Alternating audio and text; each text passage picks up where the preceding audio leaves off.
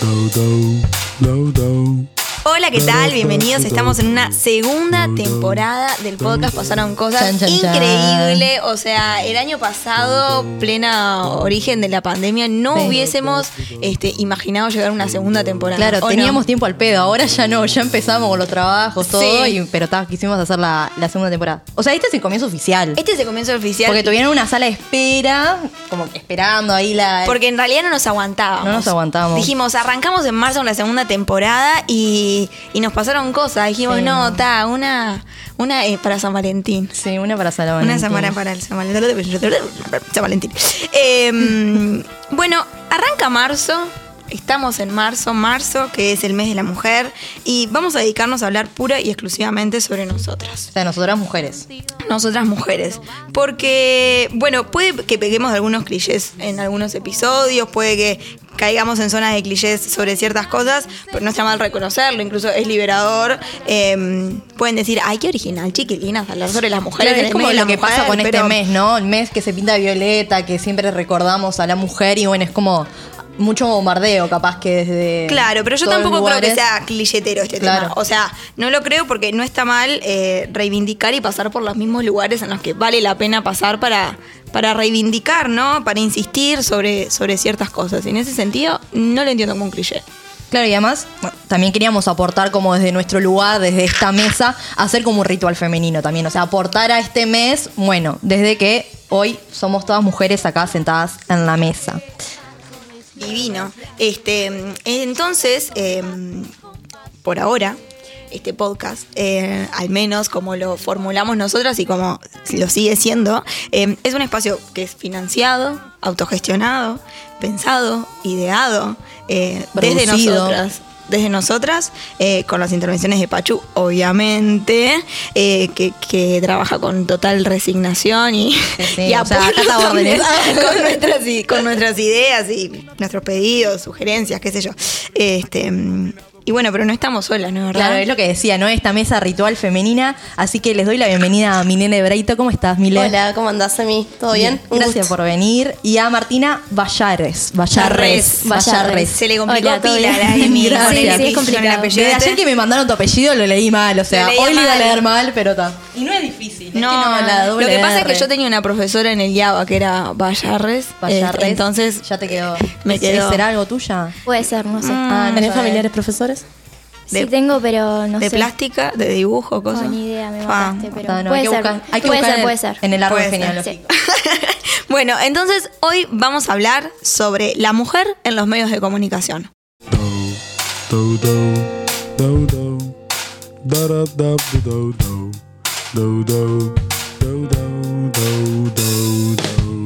Un podcast en donde dos amigas y varias invitades se juntan a contarnos qué ha pasado. Pasaron cosas, segunda temporada, con Noel Gamarra y Emilia Medina. Sonido, Agustín Pacheco. Música, Sergio Funk y su perro Beagle. Pasaron cosas podcast, porque cosas pasan y seguirán pasando.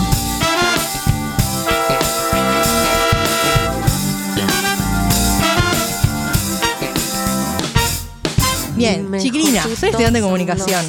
Por el momento. Por el momento. ¿Por ahora? Por ahora les queda la Ya, tesis. ya spoileamos un, poco la presentación de ellas, Exponemos ¿no? un poco la, la presentación, pero ta, se especializaron en, en periodismo, o sea, ya vamos adelantando. Y bueno, siempre eh, a nuestras invitadas les, eh, eh, las presentamos de una forma original, ¿tá? En esto de pasaron cosas. Ellas no sabían. No, eh, creo que hagas eso.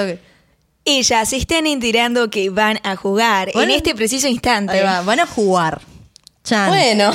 Chan, las matamos, pusimos más claro, sí. Una estaba, una estaba acostumbrada a hacer entrevistas y estaba nerviosa de que la entrevistaran y ahora le decimos que va a jugar, está en el horno. O sea, Sí, la cara. sí, sí. Nos sacaron de nuestra zona de confort. La zona Sí. de confort es lo que tenemos Conseguido. nosotros. Vamos. Bien. Así que no, explícanos cómo es el, el bueno, juego. va a partir eh, de esta pregunta, ¿no? Em, si fueron responsables, encargadas, dueñas eh, de un medio de comunicación, el que ustedes gusten, piensen, imagínense, visualícense, ¿cuál sería? ¿Qué medio de comunicación sería? ¿Y por qué? Uf, a ver, déjame pensarla. Creo que un canal. Un, Un canal, canal. de televisión. Perfecto. ¿Y por qué? Porque son todos iguales. Ajá. Son todos idénticos, se copian uno al formato del anterior, por más que cambia lo que quieras, la orientación política, la gente que tengas, hay que algo diferente. El formato. Con programas diferentes, no comprados, darle oportunidad a que la gente que estudia comunicación pueda crear un programa, que eso no se hace.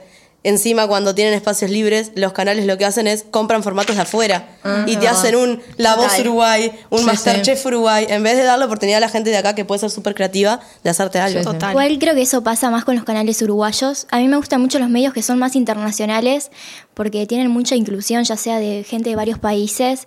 eh, está muy bueno. Y tienen programas que están muy interesantes, que por acá no son, por acá no son muy visibles, pero está, está de más. Eh, y entonces, ¿vos cuál tendrías, por ejemplo, Marti? No sé, me gusta mucho. Pasa que yo soy mucho del extranjero, Hmm.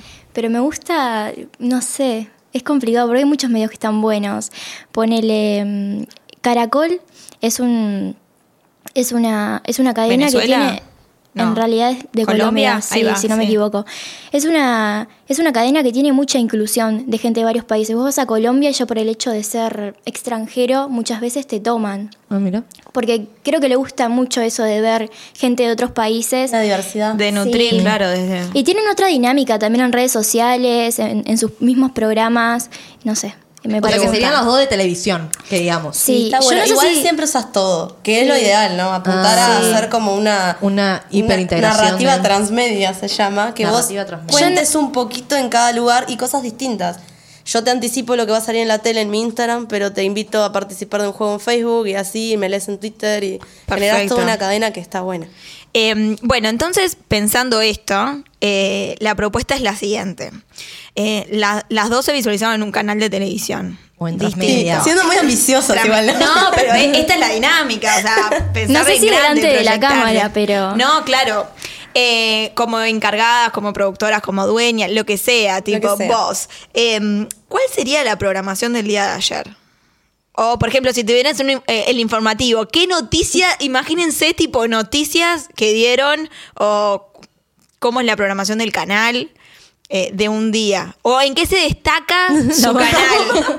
Nos mataron, sí. Mal. Igual estamos como muy amoldados al tema de canales uruguayos que es noticiero, comedias, Comedias, extranjeras, claro, extranjeras, no, comedias extranjeras. No, no te paso ni una. No, yo sí, si querés tener tipo la audiencia de las abuelas, depende. tipo tenés que tener comedias, Claro. hay que pensar un poquito. Tenés pero- que pensar un montón. En, por ejemplo, tu canal, ¿quién querés que lo mire? Si querés que lo mire gente joven, gente. eh, primero, ¿en qué lugar va a estar? Si es Claro. uruguayo, si es, ya si es argentino, es totalmente diferente. Claro. Sí, tenés que Entonces- tener programas de chimentos y es Sí, argentino claro. seguro. Y ¿Es si lo que a lo denominan eh, público objetivo? Sí, Puede ser. exacto. Ahí va. Sí. Eso es como un término bien de publicidad, pero Ah, se usa para todo. para A todo. ver, es el target. El target. Eso se usa sí. para todo. Y mm, es difícil porque, por ejemplo, quieras o no, vas a tener que caer en lugares comunes. Claro. Porque es lo que dice Marty. Si querés a las abuelas, bueno, una novela vas a tener Claro. que pasar. Siendo objetivo, Un no- informativo tendencioso tenés que Sí. tener, pero porque, a ver, lo que está pasando ahora, que de lo que habla todo el mundo, a la gente le interesa. Aunque a vos te rechine, porque si fue otra vez voy a hablar de coronavirus.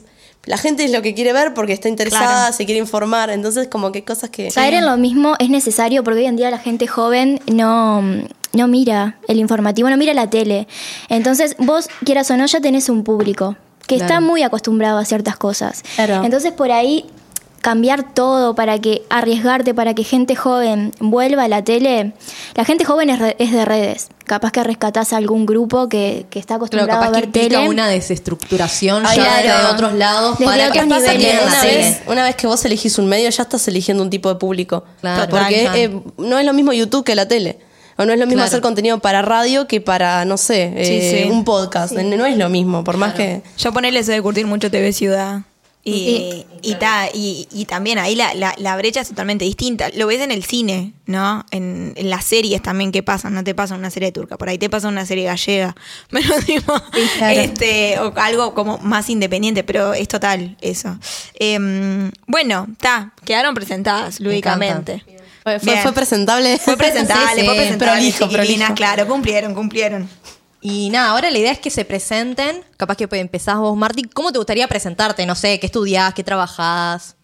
Ay, es complicado. ¿Quién soy? La, Claro. ¿Quién Sí, sí, soy? sí, la Lo que quieras, entrevista de trabajo. Pero para con el recorte que vos le quieras hacer, Claro. ¿no? Digo, Marti, decí tres cosas buenas sobre vos. No soy mucho de, de muy de que me conozcan, prefiero hacer como un trabajo fino por detrás, entonces es como raro tener que presentarme. Eh, soy Martina, tengo 21 años, estudio mm, comunicación, periodismo, me gusta mucho el área investigativa, eh, me gustan muchas cosas en realidad, quiero estudiar antropología después de que termine la FIC. No se relaciona mucho, capaz que sí, pero bueno. Y creo que nada más. Todo no tiene sé. conexión igual. Sí, Sí, todo, ti- claro. todo tiene conexión, pero estoy en, en- en la búsqueda también de saber quién soy. Es muy, muy relevante eso. Y uno no se termina de conocer. No, nunca. Never, never in the life. Eh, Mile. Bueno, yo soy Milene, tengo 21 años también, soy estudiante de comunicación, de periodismo. Eh, caí a estudiar periodismo de casualidad, pero me encantó. Vamos a decir las cosas como son. ¿Cómo ¿Qué es? Tipo? ¿te dejó mal el bondi? ¿Cómo, cómo fue? Claro, ¿Qué me bajé sin querer. no, mentira. Ibas para economía, pero te, te- te cambiaste Estaba- ahí una cuadra y llegaste a la FIC. Ahí va. Es lo que dice Marti, estaba encontrándome, que todavía no me termino de encontrar, pero caí ahí. La mayoría de los estudiantes de la FIC somos paracaidistas. Sí, somos, somos estudiantes paracaídas, es verdad. Era como, bueno, yo estaba haciendo esto, pero.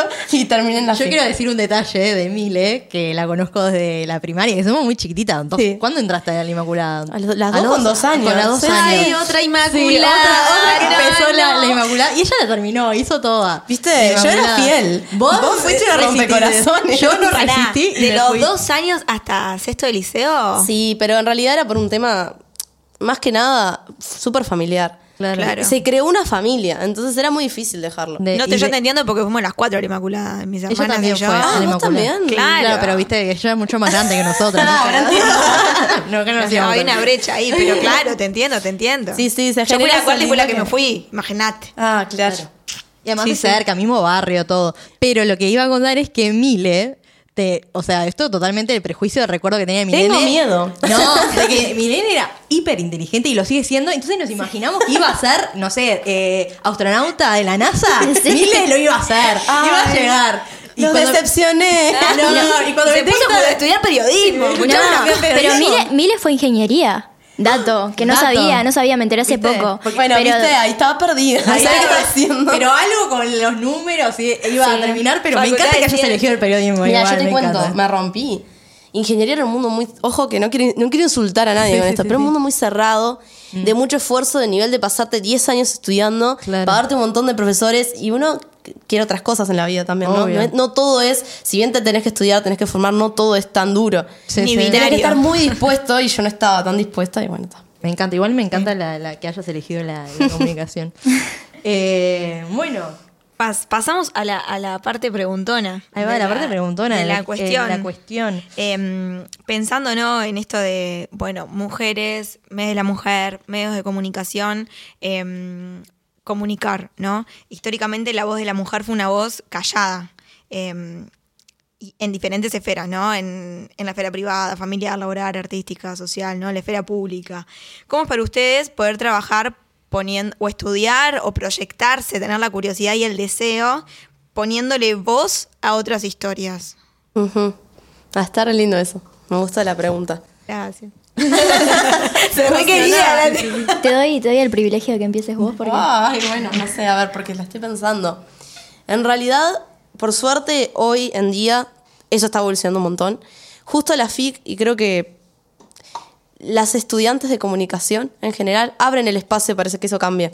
Como que hay mucha más flexibilidad y justamente si sos mujer y presentas algo, como el, el chip de las cabezas de las estudiantes está distinto, es súper, hiper, mega valorado lo que vos hagas.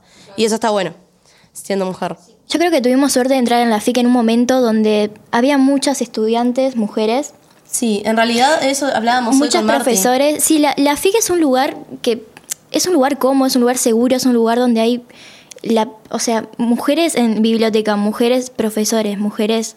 Entonces es como que uno ya está acostumbrado y están en, en ese entorno, capaz que en otra facultad no pasa.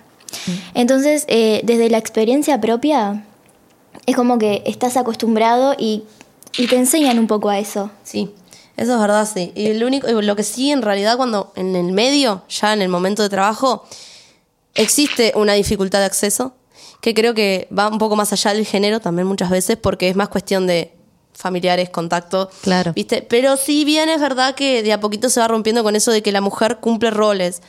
Eso de que en un informativo tenés que tener hombre y mujer para captar Claro. información, o, eh, perdón, para captar eh, atención, O eso de que, bueno, la mujer para el programa de Chimentos. Claro. O para el programa de la mañanita Sí, o o de la- o la cocina. columna de espectáculos. Claro, ¿viste? Claro. Eso El- se el está desarmando. En otros países que el clima. porque Sí. acá Sí. históricamente el clima fue masculino, ¿no? Pero- Bueno, acá Pero- históricamente los medios fueron Sí, masculinos. Y ahora hay un montón de mujeres en todos lados. Hoy en está- día detrás de cámara, en la parte de producción, muchísimas mujeres, periodismo escrito, muchas mujeres Eso también detrás de los diarios. Está muy bueno. Hay un montón de mujeres en la parte que no se ve. Por ejemplo, en radio, radio es un mundo de hombres si vos escuchás radio. Todos Claro. los conductores Sí. son hombres, pero las sonidistas, las que están en producción, la- cuando, cuando yo trabajaba en, en la Uniradio, la producción periodística era un grupo de cuatro mujeres. Si bien los dos conductores eran dos hombres, eran cuatro mujeres las que armaban el programa. Y Igual eso, es para analizar, ¿no? Como que el- el- la mujer queda como en la esfera privada también dentro del- de los medios, ¿no? Quedan como el detrás de escena. Eso puede ser, claro, es una Claro, interpretación. ¿Por qué pasa? Claro. Eh, vos sabés que veía una, una charla TED eh, cuando estábamos preparando Sí. eh, este episodio con Emi, eh, de Pilar Teijeiro, Sí. que es, eh, bueno, licenciada en comunicación, es periodista, estuvo a cargo de, del informativo de TV Ciudad, este, mm, una charla TED del- de junio del 2019. Y ella hablaba sobre eh, un como un congreso de columnistas que se hizo en España, que, mm, que en la ficha aparecían solo hombres que iban a exponer. Entonces se hizo todo un movimiento que... mm, de mujeres, que era tipo hashtag hay mujeres columnistas, eh, como para decir, vos, ¿qué onda? ¿Qué, ¿Qué está pasando acá? Porque lo que sucedía en España es que el 80% de los columnistas eran mujeres, pero las mujeres no firmaban. Porque no, no estaban pudiendo ha- hacerlo, no, era, no tenían el reconocimiento. Y entonces ella dice algo que me pareció muy interesante, que dice eh, sobre el poder simbólico que tiene, ¿no? Eh, esto de, de reconocerse eh, y, y de hacerse visible, ¿no? Porque dice, porque lo que no se nombra no existe. Y el lenguaje y el lenguaje eh, crea eh, realidad y el lenguaje, eh, la imagen crea mundo. Y si no hay mujeres, eh, si no hay mujeres que, que se vean, entonces puede ser que pensándolo para futuras generaciones, o la mujer no sirve para esto, o la mujer ni siquiera está en el horizonte de. Entonces es importante, importante visualizar a la mujer no solo desde la firma, sino desde la presencia. Sí, ella ponía un, un ejemplo de. Mm, ¿no? Que ella decía, ¿no? Como que tiene que haber, eh, que aparezcan en portadas o que se vean, visualicen mujeres periodistas, científicas, que cada vez que aparecen esporádicamente, una cree que es excepcional, que es algo que es la única que pudo, que es en realidad cuando es algo que está a la Claro, altura. eso me parece muy interesante en realidad porque se tiene muy arraigado el concepto de comunicación delante de cámaras y Mm. que lo más importante que se hace en la comunicación, eh, lo más importante es el papel de presentador, de columnista, de periodista. Hay un trabajo detrás. Entonces, yo creo que hay que entender también que la comunicación no solo es estar delante de cámaras, sino que también es valioso el papel investigativo también, el trabajo que se hace por detrás y que muchas veces también es parte de una lección. Yo en mi caso, por ejemplo, pongo, digo mi caso porque porque ta, porque es lo más cercano que tengo y, Y sí, lo más nada fiel. más- más cercano que una misma. y mm, a mí me interesa mucho el tema del periodismo investigativo. Y sin embargo, eh, no me copa mucho el tema de- del reconocimiento. Si fuera por mí, investigaría y que otra persona presente. Pero porque no soy mucho delante de las cámaras. Claro. Y eso no significa que en realidad que lo que yo haga sea menos importante por ahí. Sí me molestaría que, por ejemplo, haga alguna investigación y no se me dé reconocimiento, que es lo que pasa muchas veces. Pero también el tema de que tenés que estar en el mundo de la comunicación también para conocer nombres. Por ahí nosotros que somos espectadores y estamos desde afuera, hay todo un mundo que no conocemos, pero siempre desde dentro es como, ay, mira fulanita, esta productora, está muy buena, capaz que te la recomiendo para este programa y todo eso. Entonces eh, es complicado también porque es algo muy ambiguo. Vos tenés que llegar a, a que la gente te vea, te conozca, pero eh, es la realidad que hay un mundo dentro de la comunicación y que no siempre tiene que ser externo visible eh, para que se reconozca tu trabajo. Entonces yo creo que, va por ese lado también. Sí, y en eso que decía Emi de, de que muchas veces es algo excepcional lo que hacen las mujeres, también creo que es un problema de agenda. Está lo que es el análisis del discurso, que es cómo vos decís las cosas. Y muchas veces eh, el problema está en que, suponete que una mujer científica descubre X cosa. Es en cómo lo contás. Porque vos no estás diciendo, fulanita de tal hizo esto. Decís, fulanita de tal hizo esto, ¿entendés? Claro. Y hay una difer- ¿Por qué te sorprende? ¿Te sorprende que una mujer logre cosas? No, la está logrando. Contalo como contás cualquier otra cosa, normal, lo normalizás y ahí Sí. lográs que, que todo el mundo entienda qué pasa, que no es algo Queda esporádico. como, como infantil- i- infantilizando. ¿no? Como tipo, ay, como uno Sí, hablar un niño, viva. tipo, ay, Mm. qué divino, mirá el castillito que hiciste, bien. Claro, tal cual. Una onda así, ¿no? Como... Sí. No, a mí me pasaba que también en esto de, de cuando buscábamos información, una palabra el año pasado muy repetida que fue la del relato. Y en esto de eh, las comunicaciones, o sea, las notas periodísticas o cómo eh, comunicamos los contenidos, eh, son relatos. Entonces, bueno, ¿cómo construye el relato la mujer? ¿Cómo nos presentan? Eh, ¿Cómo hablan de nosotras? Y a veces si tenemos lugar nosotras también en los medios de hablar de nosotras mismas. Para mí eso es, es un quiebre, ¿no? De darle, o sea, que las mujeres sean representantes de las mujeres también en los medios, que es otra charla TED que, que encontramos, porque nosotras sabemos cómo hablar de nosotras. Fan de las charlas TED, ¿no? Sí, Digo, no sé, tipo, tipo, es la forma más los rápida. insumos, los insumos que traemos son tipo charlas TED. No, pero leemos ¿Cómo pila de cosas que vino febrero antes, antes de Yo creo que también igual eh, el tema de- del consumo de los medios es complicado porque la gente muchas veces consume lo amarillista y eso lleva a que... Solíamos a la Sí. Eso lleva a que la gente, no sé, quiera títulos que por ahí son horribles claro. y, y entonces el cambio tiene que ser como mutuo, ¿no? Tiene que ser del lado del consumo y del lado de, de la producción. Entonces es, es todo un, es, es todo un, Porque un también caos. responde a lo que la gente quiere escuchar. Y lamentablemente, Claro, lamentablemente es un caos funcional porque Sí, lleva sí. años. Es que en realidad la forma de contar las cosas va a ir cambiando a medida que vayan cambiando las cabezas. Claro. Porque por más que vos consideres que capaz que poner una mujer hizo tal cosa como titular es súper horrible, va- capaz que el clickbait, ¿viste? Que la gente vaya y, y entre y lo vea. Entonces, mientras haya alguien que entre inmediatamente a eso porque dice eso, Claro. van a seguir así los titulares. Sí, sí. Entonces es un cambio que creo que, que es en conjunto. Claro. Hasta hace poco hubo un, un programa argentino, un programa de juegos, si no me equivoco, que preguntaron en una sí, trivia en qué, sí, en qué barrio fue el que mataron, asesinaron Sí, a, que yo, a yo decía, me acuerdo, que nos, nos enoja porque somos uruguayos, ¿viste? Hablaron de, de algo que pasó acá, porque el argentino lo consumió, y, y mira, Argentina, por ejemplo, tiene mujeres que defienden a las mujeres. Entonces me sorprendió un montón que pasara como algo para consumir más, y no se dijera, claro, nos indignamos nosotros, porque ¿por qué estás metiendo algo que sucedió acá? No Sí, sé qué, no sé cuánto. Cuando, cuando denunciaron eso, también denunciaron que en el mismo programa, las preguntas que se hacían, o sea, en otros epi- en episodios anteriores, había sido también sobre tipo, eh, ¿en qué barrio fue el femicidio de fulanita? Eh, ¿En qué balneario uruguayo fue esto de Lola? sí. Que fueron varias que tipo, ¿vos en serio tipo hacer un trivia sobre eh, homicidios, sobre femicidios? Pero fíjate cómo la gente Pero habló eso de esto. vende. Sí. Porque Eso- tanto para bien o para mal fue súper hablado. Sí, sí. Entonces, Eh, con, con esto que, que- que decían las dos, ¿no? Eh, desde la ola feminista de hace algunos años eh, se cambió la manera de acercarse al tema. O por lo menos se han visualizado otras realidades, eh, como por ejemplo que se nombran los femicidios, ¿no? Que se dicen las cifras y todo lo demás. Eso también hizo que se pusiera en escena.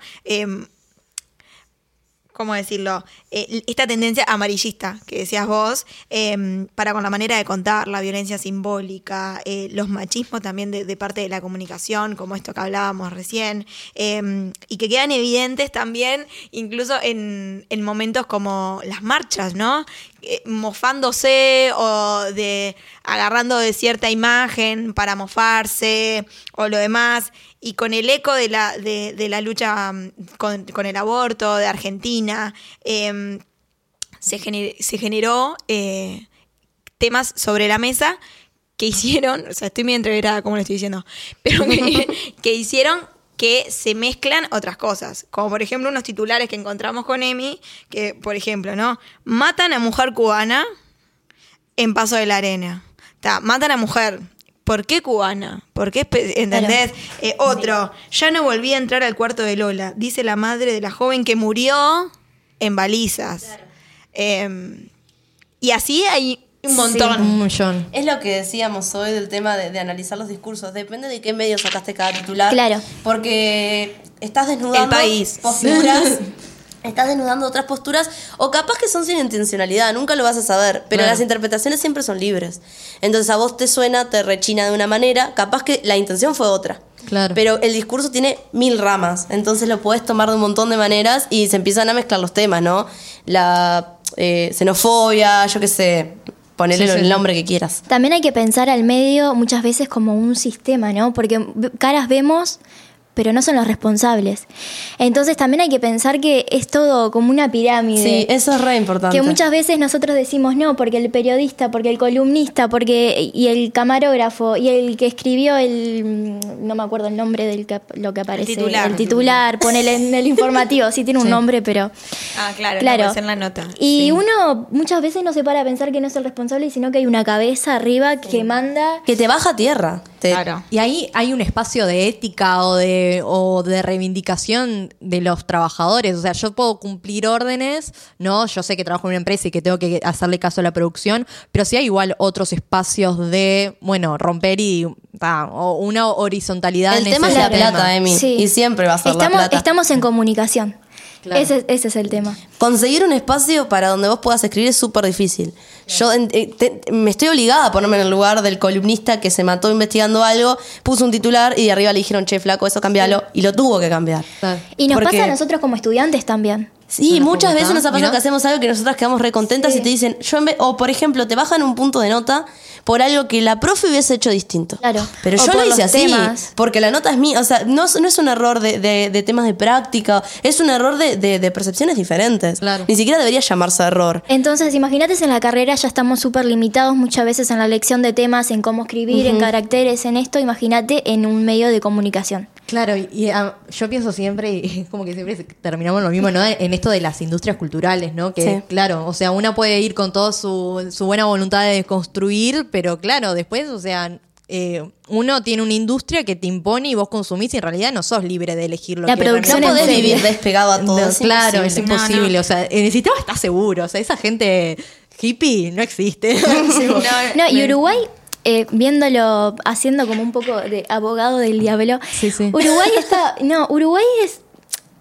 bast- ay, no quiero sonar mal igual, pero Sona tipo, está, mal, no, permitítelo. Uruguay, Uruguay está bastante bien en comparación con otros países que únicamente ponen una reportera y le ponen una minifalda, un Claro. top, solamente para obtener más espectadores y crear un morbo. En Argentina hay un montón de ejemplos. Sí. Y por más que, que la conductora... La mujer esa del Sí. clima de Eh, Argentina. la Eh, Sol Pérez. Sol Pérez. Claro, y ella trató de salir un montón de veces a aclarar, tipo, su postura, que ella se siente cómoda con cómo se viste y todo. Ay, no pero la terminan sexualizando de Pero todo. el tema es que la gente que consume eso, tanto la que lo consume para criticarlo, la que lo consume para decir "Ay, qué bien, arma un mundo después que, que no lo bajas con nada. Yo me acuerdo Claro. que hubo, no, no era Sol Pérez, era otra que se me fue el nombre, una mujer que presentaba el clima que es súper exuber- exuberante, ¿no? Mm. Y un tipo que no me acuerdo quién fue puso en Twitter, si llevo no sé cuánto fab, Ah, sí. fulanita sale conmigo o algo así. Un streamer, Todo- creo. Sí, todo el mundo con eso, ¿entendés? Entonces, el tipo está objetivizando a esa mina, que capaz que ella está vestida así porque quiere, no lo sabes. Y, y toda la gente que está consumiendo eso no se da cuenta que le está dando de comer. Claro. Entonces, mientras haya gente que se prenda, nunca lo vas a poder. Eso fue como much- eh, tendencia en la pandemia. Que también, sí, era cuántos likes Sí. y hago tal cosa, Sí. cuántos likes. Sí, sí, me sí. acuerdo Bueno, y de esa hablando campaña. de medios también, hoy en día tenemos redes sociales como YouTube que podemos afirmar que es un medio de comunicación. Sí, en sí. Twitch y algunas plataformas para streamear también hay cosas que, que, que se pueden considerar como programas comunicativos. Claro. Y, y vemos un montón, no sé, de youtubers o de streamers que agarran a sus hermanas, a sus primas, a sus novias como para obtener visitas de un- lastimosamente un montón de nenes de 10 años que ponen comentarios que vos decís, bueno, tenés 10 Bueno, años. pero pasó el, el tipo este ruso. que mató, que- eso iba a contar, el que mató a la novia. El que mató a la novia. Haciendo Sí. una broma para un video, la dejó durmiendo afuera Claro, al frío. le, le, le, le pre- le propusieron en, Embarazada en la un vivo novia. Ahí, este, después. tipo, a que no te animás a no sé Sacarla cuánto, para afuera. Sí, así. a- a sacar- creo que el, el tipo la dejó durmiendo afuera, básicamente. Al frío, Rusia estamos hablando. Sí, la tipa eh, En pijama. en pijama, Sí. ahí va, una cosa así. eh, nada, se murió de Cuando frío. la fue a buscar, la mujer tenía Lo peor es que la fue a buscar adelante de un, un montón de miles de espectadores y la intentaba reanimar y la gente se reía, la gente... Claro, porque en realidad, a ver, yo me pongo en el lugar de que estoy mirando eso, ¿no? Sí. Pienso que joda, no voy a pensar que es en serio. Claro. Pienso que está montado, ¿tá? Porque cuántas cosas ves que están montadas, pero el, el tipo lo hizo en Sí, serio. yo creo que con las redes sociales, esto que eh, cualquier persona puede eh, hacer contenidos, ¿no? Entonces es como que se pierde toda esta parte de, de De la- cuidado de la producción o de la gente que se forma, o sea, cualquiera. Bueno, un poco nosotras también, ¿no? O sea, está, eh, estamos generando un contenido, pero responsablemente. Pero hay gente que no, que agarra un medio, una red social, hace videos y la gente consume eso y, che, tipo, no, Porque nada, no Marti- hay ninguna seguridad atrás. Marty decía que YouTube era como un medio. La diferencia es que los medios eh, tradicionales están regulados. Internet Mm. Claro. no tiene regulación. Claro. Entonces sí funciona como un medio, pero no es un medio. Claro, porque la regulación Claro. es propia. Sí. Exacto. Y pasa a criterio de eso. Em, Yo tengo una, una pregunta en esto de, de la construcción del relato y de, de cómo nos contamos. Em, si ustedes creen que hay como una visión o un relato femenino en los medios de comunicación, o sea, nosotras siendo mujeres, ¿qué nos diferencia en, en los medios de, de los hombres o de otra, o de otra gente, ¿no? de otros géneros. art- artísticamente eh, existe esto de la, de la mirada femenina, ¿no? En la manera de, de componer, de, de construir un relato, pero en, en los medios de comunicación, ¿no? Mm. En la manera de, de eso, de, de- de pararse. Sucede lo mismo. Pasa que muchas veces está todo muy guionizado. Entonces, eh, claro, sí. Entonces uno muchas veces eh, es difícil distinguir, a no ser que estés con, del otro lado y... Porque claro, nosotros todavía no estamos dentro del mundo de la comunicación. Estamos desde afuera. Entonces, eh, Pero forma parte también de la comunicación, estar... sí, estar Ser fuera... estudiante, estudiante, sí, ser estudiante sí. Eh, pasa que la FIC, la FIC no, bueno, sí, la FIC es muy limitada también, entonces es todo un tema. Pero mm, yo creo que el periodismo es muy estructurado, entonces los relatos siempre terminan siendo similares. Eh, a no ser que vos seas periodista independiente, que no tengas a nadie atrás que te diga tenés que hacer tantos caracteres, que no tengas un editor tampoco. Porque vos escribís, pero después pasa por otra persona que te cambia muchas veces lo que vos escribiste. Entonces, a no ser que sea periodista independiente, yo creo que es, diferen- es difícil como notar la diferencia. Claro. Hablo por periodismo escrito. eh, en la tele, bueno, vos ves cómo conduce una mujer y cómo conduce un hombre. Eh, en programa de chimentos puede ser que se note un poco la diferencia, pero yo creo que todos son como muy parecidos, quieren llegar a lo mismo. Hay un- una limitación muy grande. Entonces, bueno, es muy difícil darte cuenta. Igual la limitación creo que corre, es lo que yo decía hoy temprano y lo hablábamos hoy con Marty, corre sin importar el género, por lo menos en el mundo del periodismo, porque seas hombre o seas mujer, vos no querés poner en el titular mujer cubana, no importa qué género tengas, no va en vos, a menos que seas periodista independiente, Claro. porque vas a tener que obedecer algo de arriba. Entonces, y ya si vos te enfrentás a eso, como decías vos, no hay una ética, sí, una ética hay. Pero si vos te vas a enfrentar a eso, bueno, pones en digo, tu laburo, pones un montón de cosas. Sí, no, eh, yo esta pregunta la pensé un poco y, y también la intenté responder desde, desde mi lugar.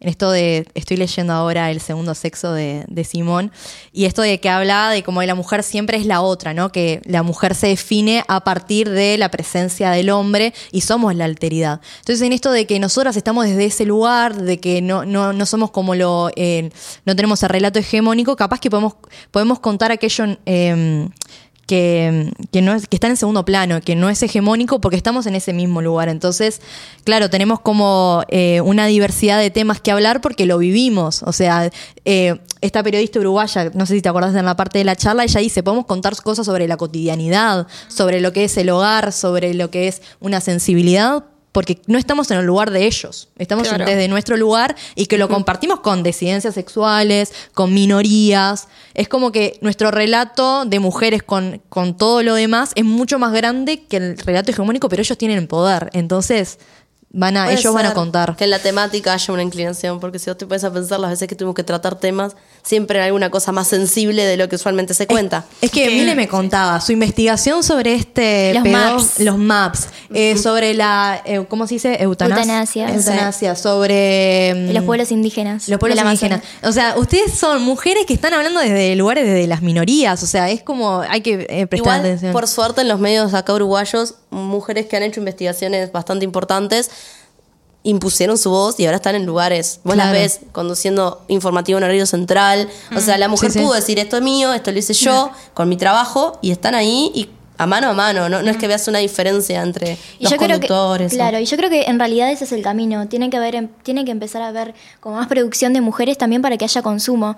Claro. Por ejemplo, en, en un ejemplo medio bobo, pero en la facultad, la bibliografía, la mayoría es de hombres. Es muy difícil en alguna materia que te manden un libro escrito por una mujer sobre Claro. comunicación. Igual también hay, hay un tema ahí que es como que la sensibilidad de la gente está muy...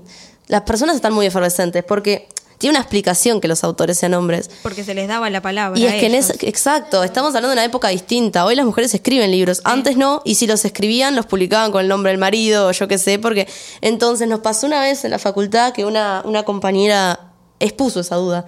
Dijo, ¿por qué todos los autores son hombres? Y se armó un relajo y, y digo, hay que calmarse un poco y hay que entender que antes era una cosa, ahora es otra, ¿viste? Sí, yo, Saberlo ver con, con todos los puntos de vista y no solamente yo quiero dar mujeres porque la mujer tiene que estar, sí, obvio que tiene que estar, escribí un libro, podés.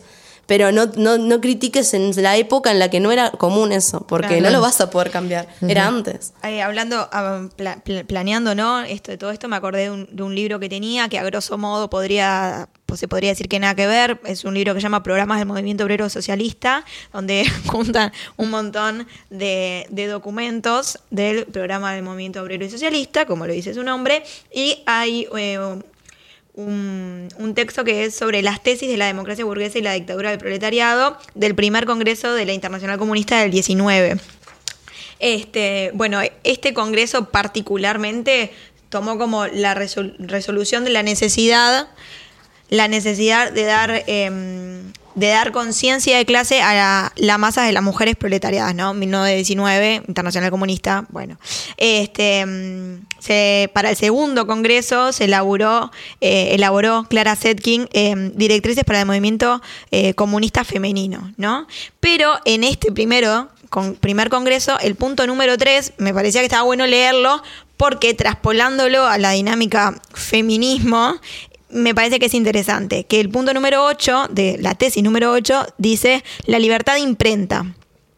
Es asimismo una de las principales consignas de la democracia pura. Los obreros saben también, y los socialistas de todos los países lo han reconocido millones de veces, que esa libertad será un engaño mientras las mejores imprentas y grandísimas reservas de papel se hallen en manos de los capitalistas y mientras exista el poder del capital sobre la prensa, poder que se manifiesta en todo el mundo con mayor claridad y nitidez y cinismo, cuanto más desarrollado se hace en la democracia y el régimen republicano como ocurre en Norteamérica. Sigue, sigue, sigue, sigue. Resultan ser embusteros que engañan al pueblo con frases bonitas y bellas, eh, falsas hasta la médula, distraen de la tarea histórica concreta de liberar a la prensa del sojuzgamiento del capital. Una genuina libertad de igualdad será instaurada en el sistema que están construyendo los comunistas y será imposible enriquecerse de otras cosas, no habrá posibilidad objetiva de someter directa e indirectamente la prensa al poder del dinero, no habrá obstáculo para que cada trabajador posea y ejerza el derecho igual de utilizar las imprentas y el papel que pertenecen a la sociedad. Bien, tiene el, eh, la lectura clara no del comunismo, pero pasa también pensando quiénes son entonces los dueños de las imprentas, eh, qué es esto que decías vos. Claramente no hay libros sobre comunicación, porque los dueños de las imprentas, los que manejaban el papel, la prensa, la comunicación, claramente tiene otros. No, no lo traigo para hablar sobre comunismo No, no. y barbarie. Lo traigo para- porque para eso podemos hacer No, otra y cosa pero es para el primero de mayo. Pero digo, eh, No, pero se junta lo que dice Mile, ¿no? O sea, hay, hay una historia de que en la historia hubo condiciones de posibilidad que dieron que los hombres tuvieran la hegemonía en, en el papel, en la prensa, en lo escrito, en el decir. en el decir. Por eso construir está- la historia a través del cómo se dice desde esto que entiendo yo que es la mirada masculina de la historia. Está bueno que la mujer no use como argumento entonces que antes no habían libros de mujeres, sino que al revés, que pueda haber la evolución, Claro. que ahora los hay, que ahora ella puede escribir uno si se lo Sí. propone, si investiga, si quiere y si tiene un tema. Es que a veces nos, con- nos confundimos, perdón, Mile, que te corté, No, que a veces tranqui. No- nos confundimos de que nosotras tenemos ahora unos derechos que no eran los mismos que estaban en ese momento, pero no son naturales, son conquistados. Y yo creo que cada vez que sale una charla de por qué no hay lugar para las mujeres, es como que se arma un alboroto porque tipo, ay, feminismo, no hablen de feminismo. Y a mí, por ejemplo, la- mejor forma que lo puedo definir, o, o como yo lo quiero eh, de interpretar, es como el feminismo como ese lugar que nos permite pensarnos políticamente a las mujeres. ¿Y por qué digo políticamente? Porque lo político, yo lo pienso como el lugar de pienso. O sea, lo político nos ayuda a pensar y que las mujeres tengamos eh, un espacio para pensar ayuda a comunicarnos. y porque yo creo que la comunicación, o sea, la conversación es lo que permite los cambios culturales. Entonces, porque nosotras estamos acá hablando, ya está haciendo un cambio que comienza con ideas, o sea, capaz que nosotros de acá empezamos a hablar y se nos van a ocurrir un millón de ideas, que es el pienso que se van a transformar en, en, en, en lo político. No quiero decir política porque la política es muy de lo partidario, sino lo político, de eso del, del pienso común, de, de qué rol y que sí, hay que salir a pensar juntas. Y si no pensamos juntas, es imposible que las cosas cambien. Sí. Em, yo seguiría eh, con esto mucho más, pero tengo una partecita de, la- de las estadísticas. ¿Decís que la muestro? Dale, dale. Sí. Bueno, esta charla TED que decíamos de Pilar eh, Teijeiro. em, Que ustedes lo dijeron mucho Sí, sí, también, sí, de sí. que Pero ta, trae números. Claro, Viste que sí, los números ayudan a, a ilustrar así como una, Sí. una curva. Em, a ver, posiblemente no arranque acá. Por eso digo, los medios de comunicación responden mucho a la gente y a lo que la gente, digamos, eh, pueda sostener y, a- y apoyar todo esto. Y para seguir con lo de los estereotipos, el 52% de la población mundial, adivinen qué, son mujeres. El 70% de quienes egresan en carreras de periodismo a nivel mundial son mujeres. Igual seguimos siendo minoría en las redacciones de los medios de comunicación. El 23% de quienes ocupan lugares de coordinación o dirección en medios de comunicación son mujeres, 23%. Dirán, ¿qué importa? Importa y mucho. Porque son los que deciden qué notas cubrir, a quién entrevistar, qué historias contar. Y si vemos, por ejemplo, en las, eh, presentaciones de los presentadores, hay prácticamente eh, paridad de hombres y mujeres. Pero hay una sobre- lo que decía al principio, una sobrerepresentación de las mujeres más jóvenes, una subrepresentación de las mujeres de 50, 60, hay una E completa, digo decir, no hay mujeres de 65 años, como que no tuvieran trayectoria para seguir, aunque sea dando opinión. Y si hablamos de eso desde quienes eh, trabajan en los medios, pero si hablamos de quienes se ven en las noticias, solo 24% de las noticias que ustedes abren los diarios, miran en la tele o escuchan en la radio son mujeres. Y cuando aparecen mujeres, en ese menor porcentaje, aparecen como testimonios o víctimas. La principal fuente de información en los medios, en las noticias, son hombres. Y no cualquier tipo de hombre. Son altos funcionarios gubernamentales o políticos. Imagínense, mediana edad, trajeados, corbata, blancos. Capaz que doy un paso más y heterosexuales. La imagen, digo yo.